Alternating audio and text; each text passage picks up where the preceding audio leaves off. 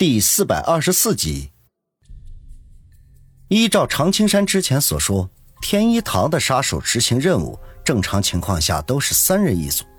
如有新人参加，三人中必有一只老鸟。从披衣美女和伪装者的行为来看，他们显然是菜鸟。那么，这第三个人才是最难缠的角色。而跟踪舒心的那个人，九成九是第三人。舒心皱了下眉头，想了想，说道：“我不太肯定，跟踪我的那个人像是一个小孩儿我只是从他的身高来判断。”小孩儿王宇嘀咕道：“也可能是侏儒。”常青山向包浆的门看去，脸上闪过一丝不安来。舒心摇摇头，说道：“那我不清楚，当时我没敢回头，只想着快点回来。”王宇，我出去探探，你们自己小心。常青山沉吟片刻，决定第二次离开包厢。排长，你身上余毒未清，还是我去吧。王宇连忙说道。常青山中了三根毒针，虽然暂时被解药压制，可是实力上肯定会大打折扣的。常青山摇头说道：“不行，你对付不了他们。”说完，也不管王宇是否赞同。从上铺一跃而下，推门而去。王宇愣了愣，只得作罢。常青山就算是有伤在身，他也难以望其项背的。宇哥，要不要把床下那个弄出来再问问？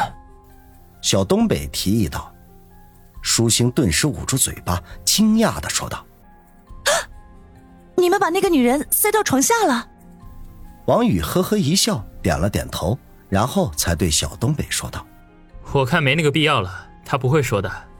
小东北嘿嘿笑道：“嘿，说的也是。”他后面的话还没等说出口，就听见包厢的过道里忽然传来乒乒乓乓拳脚相碰的声音。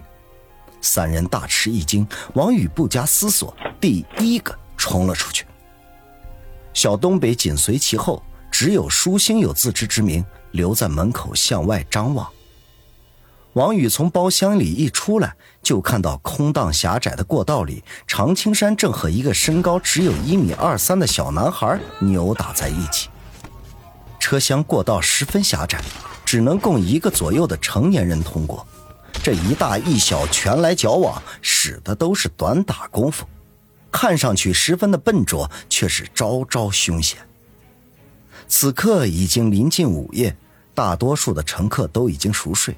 可是经他们这一闹，不少人都被吵醒，打开包厢的门，探头出来看看是什么情况。与此同时，车厢的一头，两名身穿制服的乘警闻讯赶来，一脸的不爽。小东北，拦住他们，给排长争取一些时间。王宇眉头一皱，顿时说道：“小东北心领神会，立刻向那两名乘警迎了过去。”佯装哈欠连天，不偏不倚地挡住了去路，任凭那两名乘警呵斥，他硬是装聋作哑，视而不见。王宇这边吩咐完小东北，便快步地走向常青山和那个小孩，大声嚷道：“看啥呢？挺大个怎么欺负小孩呢？”他嘴里面虽然这样说着，可是却伸手抓向那小孩的后领。小东北不可能一直拦着乘警不让过来。如果不能在最短的时间里制住这个小孩，他们恐怕都会被请去和乘警聊天。对方外表就是个小孩子，自然会博得乘警们的同情，轻易就会放过。而常青山是个成年人，只怕是要浪费口舌向乘警解释了。是以，他只能试图配合常青山，先抓住这个小孩再说。可惜的是，他实在低估了对方的实力。明明已经抓住了对方的衣领，可是手上一滑，那小孩就像泥鳅一样溜掉了。非但如此，居然还一脚踢向他的裆部。照他出脚的速度和力度，那分明就是想让王宇断子绝孙呢。王宇大惊失色，左右两边都没有躲避的空间，只得向后跳去，堪堪避开对方的一击。这脊背却冒出冷汗来。幸好最近一段时间自己都在坚持锻炼，又得老段的指点，实力比以前提升了一大截儿要不然从此以后他只能做个清心寡欲的和尚了。在小孩击退王宇的同时，常青山终于获得了制敌的机会。就见他右手化为鹰爪，抓向小孩的背心，左手握拳击向对方的右肋，出手之快，令人目不暇接。小孩扭腰避开击向他肋骨的拳头，可是后心却被常青山抓了个正着，顿时大叫一声，被常青山硬生生的给提了起来。他见自己受制，立即大叫道：“啊！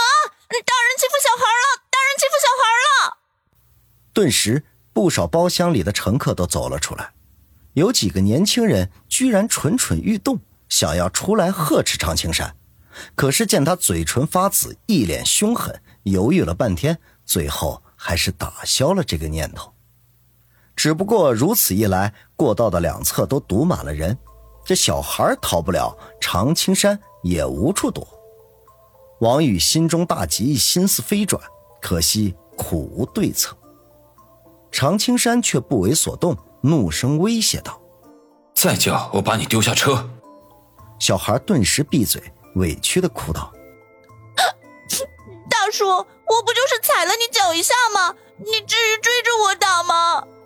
常青山哼了一声，正要说话，他身后的一个包厢里忽然走出一个唇上留着小胡子的中年人，他慢条斯理的拉开手里的小钱包，说道：“同志，大人欺负小孩不太好看吧？”常青山转头看去，说道：“多管闲事。”结果他话音刚落，对方居然从小钱包里取出一把手枪来，向常青山比划了一下：“配合一下，我是 K 一二三四列车上的便衣。”常青山眉头紧锁：“证件在这里。”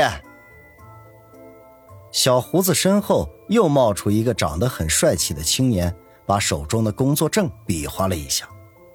王宇眼尖，那的确是铁路警察的工作证。上面还写着沈北铁路分局，心中不禁暗骂道：“倒霉，居然碰上警察了！”当下飞快的朝常青山使了一个眼色，然后义正言辞的说道：“老常啊，多大点事儿啊，和小屁孩过不去，喝点猫尿就犯病，真他妈让人操心！赶紧的把人家孩子放了，回去醒醒酒。”他一面说着，一面凑了过去，示意常青山放人。常青山无奈，只得将那小孩丢在地上，气鼓鼓的就要走回去。没想到那个小胡子却冷笑道：“哼，常青山，别着急走，我们正好想找你聊聊呢。”王宇和常青山均是一愣，后者本能的停住了脚步。王宇心中打鼓：常青山的通缉令不是撤销了吗？这两个便衣难道没有收到消息？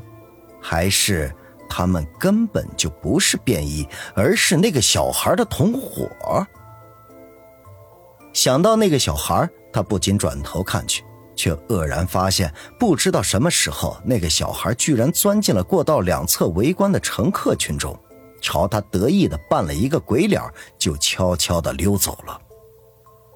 常青山脸颊抽搐了一下，说道：“好，去哪里聊？”我们在列车上随时随地都可以办公，就在我们的包厢里吧。小胡子没想到常青山如此的痛快，稍微的感觉有点意外。这不过他也是老江湖了，表面上不动丝毫声色。常青山一言不发，快步的向小胡子身后的包厢走去。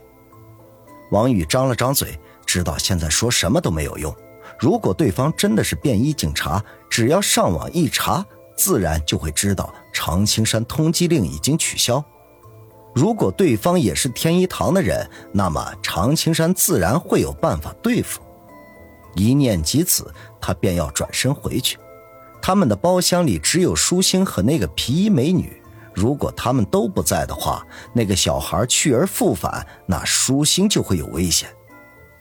不想还没等他转身，小胡子居然又说道。看样子你和常青山是一起的，那就别急着回去，配合我们了解一下情况吧。